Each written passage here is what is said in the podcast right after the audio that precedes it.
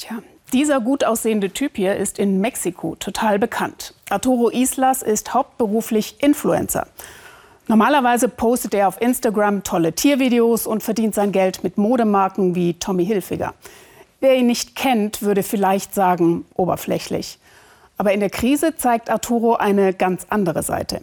Er hilft anderen, den Namenlosen, die auf Mexikos Schattenseite leben.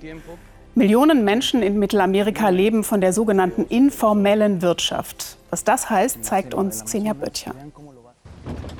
Es ist kurz vor 7 Uhr in der Früh, als sich Lucio Bautista an die Arbeit macht. 14 Stunden will der Schuhputzer auch heute arbeiten, denn er hat Frau und drei Kinder zu versorgen. Was ich verdiene, braucht meine Tochter für die Schule. Ich sage ihr, du musst fleißig sein. Ich will nicht, dass sie so stecken bleibt wie ich, der nie etwas Ordentliches gelernt hat. Der Mundschutz gibt den Geist auf. Jetzt heißt es eben ohne jeglichen Schutz warten auf Kunden. Aus Minuten werden Stunden. Normalerweise würde ich um die Zeit schon neun Paar Schuhe zum Putzen haben und jetzt niemand. Doch da ist jemand, der sich zeitgleich mit einer neuen Mission auf den Weg macht. Im Supermarkt hastet Arturo Islas mit seinen Freunden die Regale entlang. Ein Hamsterkauf an Vorräten. Allerdings nicht für ihn. Eine Packung Müsli, Äpfel, Schinken.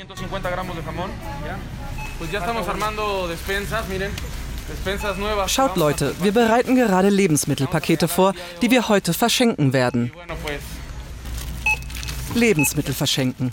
Arturo ist ein berühmter Internetaktivist. Was er tut, stellt er ins Netz, inspiriert und motiviert so Millionen Menschen. Viele Mexikaner leben von der Hand in den Mund. Sie haben keine abgesicherte Arbeit. Sie verkaufen Tacos, Kaugummis, putzen Schuhe. Aber das Geschäft ist tot, weil die Straßen leer sind. Wir müssen helfen, damit sie etwas Essen nach Hause bringen. Bleib zu Hause, heißt es in Mexiko.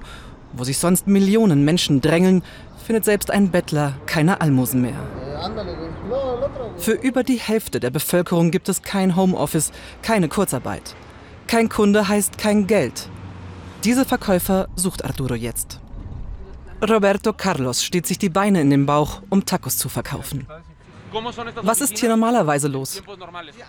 Der Stand wäre voll und schnell alles ausverkauft, aber jetzt nicht. Ich habe nicht mal die Hälfte verkauft.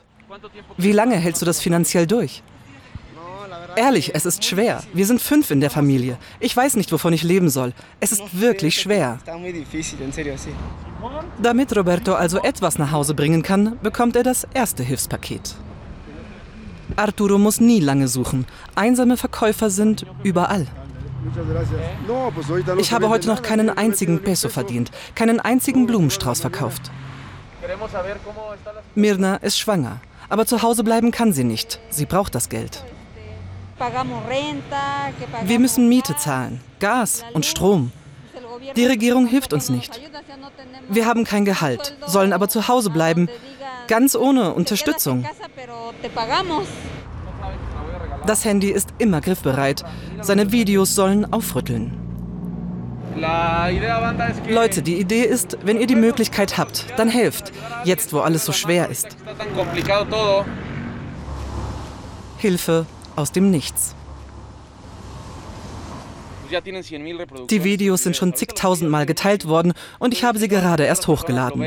Das sorgt dafür, dass andere das sehen und so stecken wir uns gegenseitig an. Wir können viele werden.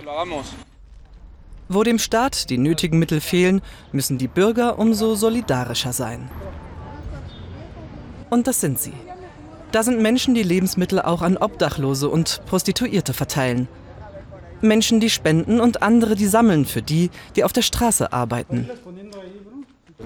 Mexiko hat nicht nur schlechte Nachrichten. Die Menschen hier sind großzügig, wenn die Zeiten hart sind. Mit schlechten Nachrichten ist die Gewalt gemeint, die seit Jahren steigt. Und jetzt, wo die Not vieler wächst, befürchten viele noch mehr Überfälle. Victoria will anonym berichten. Wir haben Geld abgehoben. Danach folgte uns plötzlich von hinten ein Typ. Er sah, dass wir ihn bemerkt haben und drehte um. Wir haben uns auch noch einmal umgedreht Und da sahen wir das Messer in seiner Hand.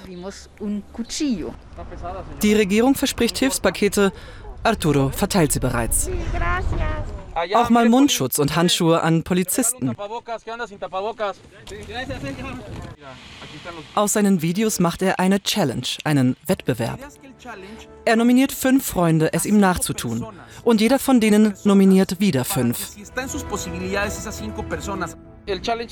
Die Idee ist, dass wir uns mit dem Virus der Hilfsbereitschaft anstecken. Jeder soll kaufen, so viel er will und kann und es spenden. Es soll eine Armee für den Wandel werden.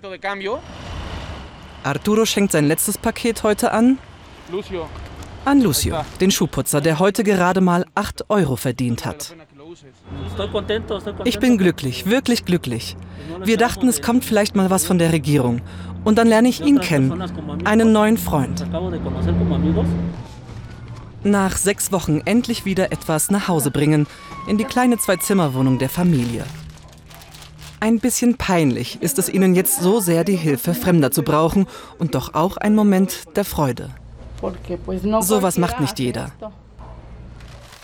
Die Lebensmittel können die Not ein paar Tage lindern, aber vor allem seien sie nicht von allen vergessen und verlassen worden. Und so wie er bekommen jetzt viele ein kleines Hilfspaket, denn Mexiko hat Arturos Challenge angenommen.